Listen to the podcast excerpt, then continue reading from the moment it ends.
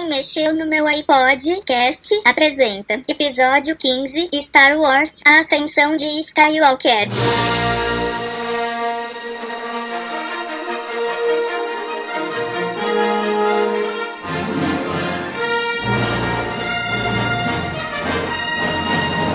Olá, olá, olá. Eu achei que o, o meu episódio 14 ia ser o último podcast do ano, mas meu amigo Maurício Mochão sugeriu para eu fazer um podcast sobre o último episódio agora de Star Wars, o episódio 9, A Ascensão Skywalker. O episódio 9, ele é o desfecho dessa última saga que foi retomada pela Disney e principalmente pelo diretor J.J. Abrams, que ele é um co-criador. Ele criou Lost e Felicity e Veronica Mars. Só que de resto ele co-criou. Ele co-criou é, a saga Star Wars, ele co-criou, né, reinventou a saga Star Wars, reinventou o Star Trek, Jornada nas Estrelas, reinventou filmes de ficção com a produção do Cloverfield. Também ele fez um filme Super, o filme Super 8 do que é uma homenagem a todos os filmes dos anos 80, do Spielberg, por exemplo. Ele é até chamado como Spielberg dessa, dessa geração e não concordo 100%. É, e ele também retomou a saga Missão Impossível, que eu acho que aí teve um bom fôlego pra, pra saga no, na Missão Impossível 3, que é bem bacana. Eu sou fã do Jornada nas Estrelas do J.J. Abrams, eu acho bem bacana. São, tem ótimas filmes bom filme de ação, divertido, entretém. Mas vamos falar de Star Wars.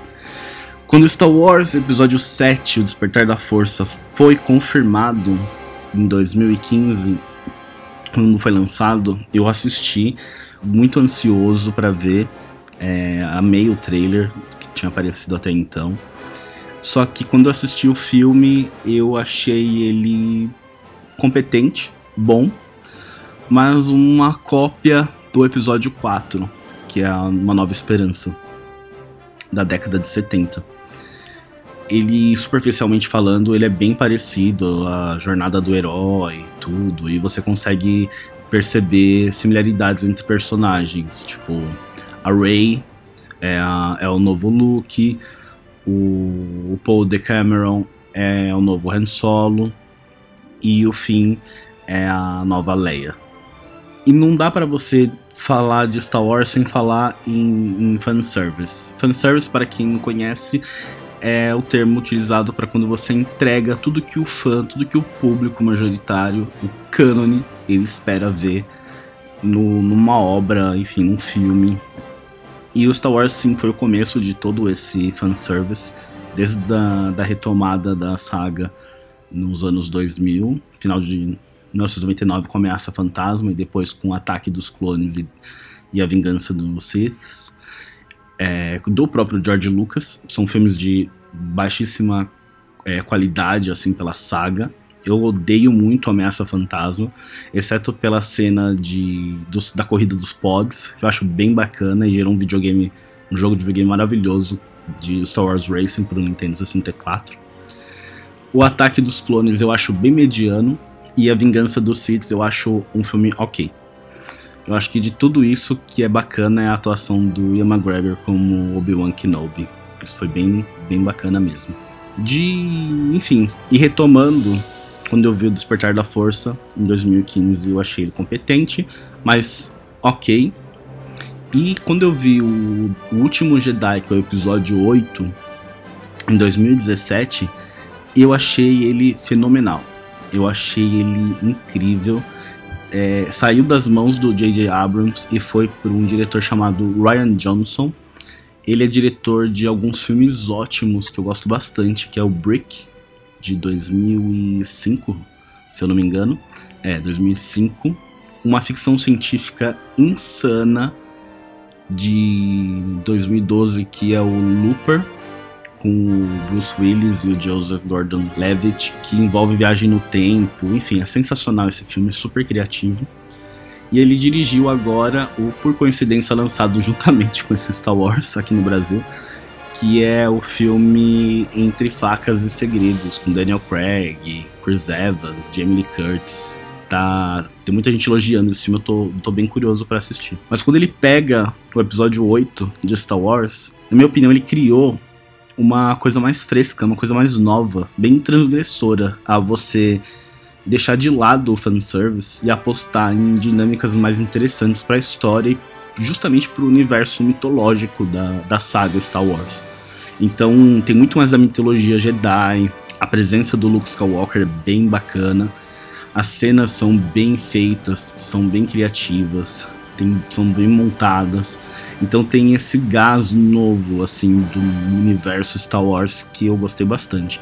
E bem transgressora, deixando de lado qualquer coisa a serviço dos fãs. Isso foi em 2017 e agora em 2019 estreia o desfecho dessa trilogia nova, que é a Ascensão Skywalker, que retoma nas mãos do J.J. Abrams. E assim, é um filme ok. Eu, obviamente que vou falar tudo aqui sem spoilers, mas tem uns desfechos interessantes pra personagem Rey, principalmente, que eu acho bem bacana a personagem em si. É muito, muito legal ver uma, uma Jedi mulher ganhando foco, atenção tudo mais. E ela é bem fodona mesmo. E eu tenho um crush na Daisy Ridley.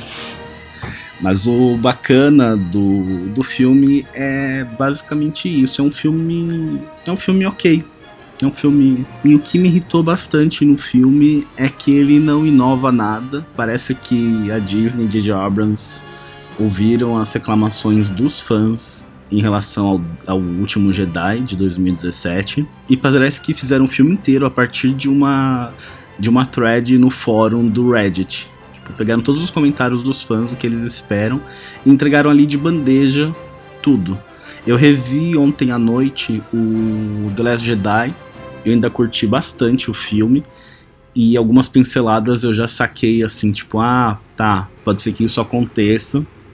E realmente algumas coisas aconteceram. E também uma coisa que me deixou assim meio chateado foi deixar alguns personagens totalmente de fora, tipo, totalmente de fora é, não dando importância nenhuma e meio que esquecendo do que eles representam e tudo mais, ou tentando consertar de alguma forma esquisita. Por exemplo, o lance do fim, eu achei que faltou um pouco mais de, de substância. É, do, do Paul também, que ficou. Nossa, tem uma sequência horrível do Paul que deixa claro, estampado na sua cara, que ele é o novo Han Solo. Quando você descobre que ele é um, um traficante. Tipo, ah, sério? Nem é spoiler, porque nem é, nem é grande assim, tipo, é óbvio, esfregada na cara. E agora, ainda no desfecho da, da Ray, eu acho que tem uma coisa, tem algo aí profundamente triste nesse final e no desenvolvimento da Ray como personagem. É, sua história ela começa tipo num estado de desolação, isolamento num deserto, para terminar quase no mesmo. A solução do J.J. Abrams aí em, re, em revelar sua herança genética é mais um recurso preguiçoso para salvar a trama principal, que por si só já estava meio assim, em vez de entender a personagem. É, nunca durante o arco a, essa dualidade de ser tentada pro lado sombrio era uma motivação ou impulso moral. Quando Kylo Ren fala para ela no episódio 7 que você não é nada, seus pais te venderam por dinheiro, você não faz parte dessa história. Esse é o ponto principal para o que a Ray simboliza é, tome relevância. Tipo, que crianças órfãs ou traumatizadas em casa, onde nunca receberam amor, podem reunir coragem e ser heróis. E é aí que reside a importância dela de ser escolhida pela força, não pelo seu passado genético puxado para fora da manga como um truque barato para a história e cuspir em tudo que ela representa como como personagem, como força mesmo. Enfim, um filme recheado de fanservice, é, nada muito criativo, sem grandes cenas marcantes, na minha opinião, que é de se esperar no, nos filmes do Star Wars. Então, uma cena bacana é a luta na água entre a Rey e o Kylo Ren. O, o Kylo é um personagem, um vilão que eu não tinha curtido muito no Despertar da Força, não tinha curtido nada praticamente. E no, no Last Jedi eu senti um pouco mais de firmeza nele. O problema nem é o ator, tá? Eu gosto bastante do Adam Driver, o problema é o personagem. Enfim, parece que o J.J. Abrams volta, é, faz uma regressão de tudo que foi levantado no The Last Jedi de uma forma diferente, é, com novidade, sabe? Aspectos de filmagem diferente e, e faz uma coisa feijão com arroz. É um desfecho simples. Ele deve ter costurado isso fica evidente, né? A costura que ele fez por conta da morte da Carrie Fisher, a princesa Leia, a General Leia. Então parece, parecia que ela ia ter mais é, um papel mais presente e marcante no desfecho. Porém, com a morte dela, é, ele teve que, enfim, recosturar toda a narrativa e tudo mais. E, e você percebe, porque a, muitas das cenas com a, que aparece a General Leia, ela, a Carrie Fisher, é tudo em CGI, tudo em efeito especial. E ficou bem da hora esse trabalho, exceto no, quando ela aparece jovem, que ficou meio. meio estranho. Fica bem claro que Despertar da Força, que parece um remake do Uma Nova Esperança de 77. Então, o The Last Jedi é com certeza o Império Contra-Ataca, que é o melhor filme da saga de, de todos os episódios, na minha opinião. E esse é o Retorno de Jedi, que também é um filme bem bobinho, mas tem um desfecho mais interessante, eu achei. E até um, tem, fica tão claro esse aceno que até aparecem uns Yoks do, do Retorno de Jedi. E enfim, é um filme de fanservice. É, mas Star Wars é fanservice total. Tava até conversando com meus amigos que foram no cinema. Tipo, não dá para reclamar de fanservice no filme Star Wars mesmo. Então eu até relevo isso. Mas, tipo, poderia ter feito alguma coisa a mais poderia ter feito coisas mais criativas. Sei lá, eu não posso comentar aqui sem dizer o que não tem o que não tem no filme, mas no geral poderia ter até utilizado de uma forma mais inteligente os outros filmes da série do que fazer alguma coisa meio óbvia e, enfim, nada muito marcante assim. É um desfecho é um desfecho ok. Eu dou três estrelas pro filme e, enfim, eu acho que faltou um pouco mais de criatividade e ousadia, coisa que o The Last Jedi tem bastante. Na época eu dei pro Last Jedi quatro estrelas e eu mantenho essas quatro estrelas. E pro Despertar da Força, eu lembro que eu dei quatro estrelas, aí depois eu revi e coloquei três estrelas. Então, três estrelas pro Ascensão de Skywalker. E vamos ver como que vai ser na próxima na próxima década, a próxima trilogia de Star Wars. Fazendo um comparativo meio forçado, esse ano de 2019 nós temos o ótimo, na minha opinião, Era uma vez em Hollywood, que é uma fantasia que tenta se fazer uma redenção assim ao, ao fim de uma era incrível dos estúdios e o surgimento da nova Hollywood em 1969, dirigido pelo Tarantino, que tem um, uma certa idade, o J.J. Abrams, então um, era uma vez em Hollywood meio que volta à infância do Tarantino. E a gente teve também o lançamento do Irlandês, que também é como se fosse um epitáfio bem autorreflexivo de grandes artistas da época, né? O Martin Scorsese, o De Niro e o Pacino. E você retoma também o tema de máfia, você remete ao o Poderoso Chefão, enfim, a esse tipo de filme. E assim, no caso do Star Wars, que é o primeiro grande blockbuster, pegava gêneros, gêneros que eram deixados de lado por Hollywood, que é ficção científica, super-heróis, enfim, o George Lucas na época ele criou algo incrível, que é tipo um, um faroeste de samurais no espaço, tipo um, insano, e que realmente criou um legado, né, uma saga que todo mundo conhece, enfim. E tudo isso, ele e tudo isso ele, ele eu acho que ele não respeita tanto. Não é nem questão de respeitar, ele respeita até demais. Então isso acaba deixando o filme essa saga nova nas mãos do J.J. Abrams é totalmente limitada, né? E é, enfim, bem millennials mesmo, é bem coisa da década de 10, porque, enfim, ninguém trepa com ninguém. Tem até uma cena super forçada nesse Ascensão do Skywalker, que eu tava lá quase na 3 estrelas e meio. Quando veio essa cena no final, eu tipo, puta que pariu, não acredito que teve essa cena. Enfim, aí eu tive que voltar pra duas estrelas e meio e agora digerindo um pouco mais eu acabei dando três estrelas. É um filme ok, bom. E enfim, basicamente é isso. E uma coisa que eu não posso deixar de comentar é do impacto cultural. O impacto cultural, por exemplo, de agora né, que a gente está assistindo a série The Mandalorian, que para mim é a segunda melhor série do ano, lembrando que eu ainda não vi Watchmen o impacto cultural já deixado por The Mandalorian é bem maior do que essa saga inteira. Porque The Mandalorian respeita toda a tradição de Star Wars clássica e reinventa, né? transforma, dá consegue fazer personagens novos, interessantes, vai falando, vai construindo a narrativa de uma forma mais tranquila, lenta, para você degustar. Enfim, todos os episódios eles são incrivelmente bem feitos. Tem até um episódio em específico a diretora Bryce Dallas Howard, na minha opinião, ela constrói dentro de um episódio inteiro, tipo lá de 50 minutos de The Mandalorian, ela faz um filme inteiro de Star Wars clássico. Você consegue ver começo, meio e fim de um episódio clássico, de um filme clássico de Star Wars dentro de uma média-metragem de 50 minutos. Isso para mim é, isso para mim foi muito foda. E também teve o, a criação do Baby Yoda, tomou toda a internet e tudo mais, o impacto cultural é bem maior. Então, o Mandalorian, ele respeita toda a mitologia clássica do universo Star Wars da década de 70 e 80 e ao mesmo tempo ele cria um, um universo novo em cima de um universo já existente. Então ele é bem criativo. Assim. Você sabe que você está vendo Star Wars e você está acompanhando um outro pedaço da história. O que é bacana também como quando eles fizeram um spin-off Rogue One, que é super interessante, ao contrário do da biografia do Han Solo, que é um filme bem para mim, o impacto cultural deixado nessa nova saga é a personagem Rey, da Daisy Ridley, que é bem marcante como uma figura feminina é, heroína.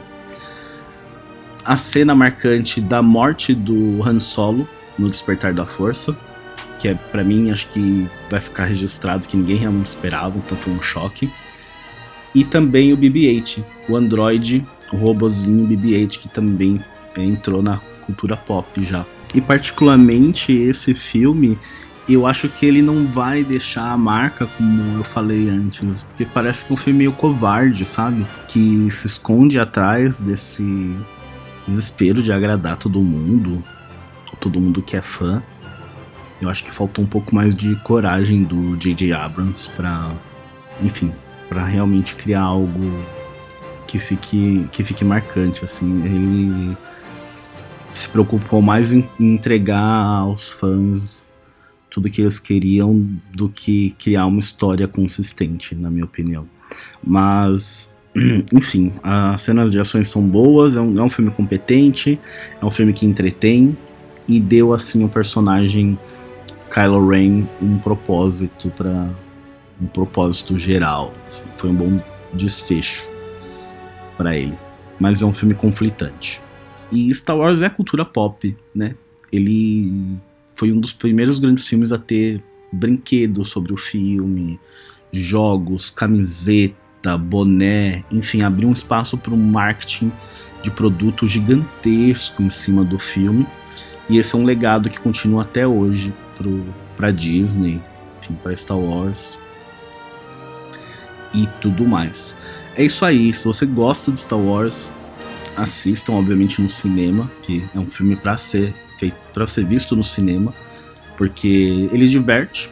2 horas e 20 ali de, de sabres e lasers e tudo mais. E assistam o The Mandalorian, a série derivada do universo de Star Wars, a primeira série derivada. Dizem que vai ter por aí uma série derivada do Obi-Wan Kenobi, que talvez volte o Ian McGregor no papel. Então tô bem ansioso para assistir essa série também. Vamos ver como que vai ser a próxima saga de Star Wars, que já está confirmada. Mas isso a, a gente vê na próxima década. O baile segue. É isso aí, a gente termina por aqui esse podcast bônus. E, enfim, é um filme que tá, que tá na média, mas poderia ser bem melhor se você tivesse arriscado mais. Beijo! e até o ano que vem.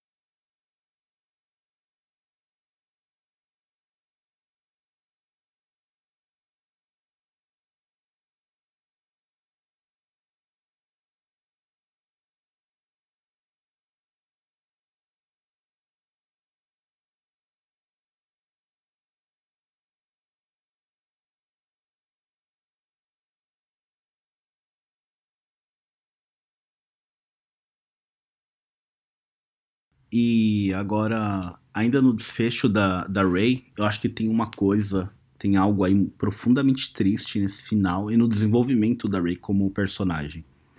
É, sua história ela começa tipo num estado de desolação, isolamento num deserto, para terminar quase no mesmo. A solução do J.J. Abrams aí em, re, em revelar sua herança genética é mais um recurso preguiçoso para salvar a trama principal, que por si só já estava meio assim, em vez de entender a personagem. É, nunca durante o arco a, essa dualidade de ser tentada pro lado sombrio era uma motivação ou impulso moral. Quando Kylo Ren fala para ela no episódio 7 que você não é nada, seus pais te venderam por dinheiro, você não faz parte dessa história.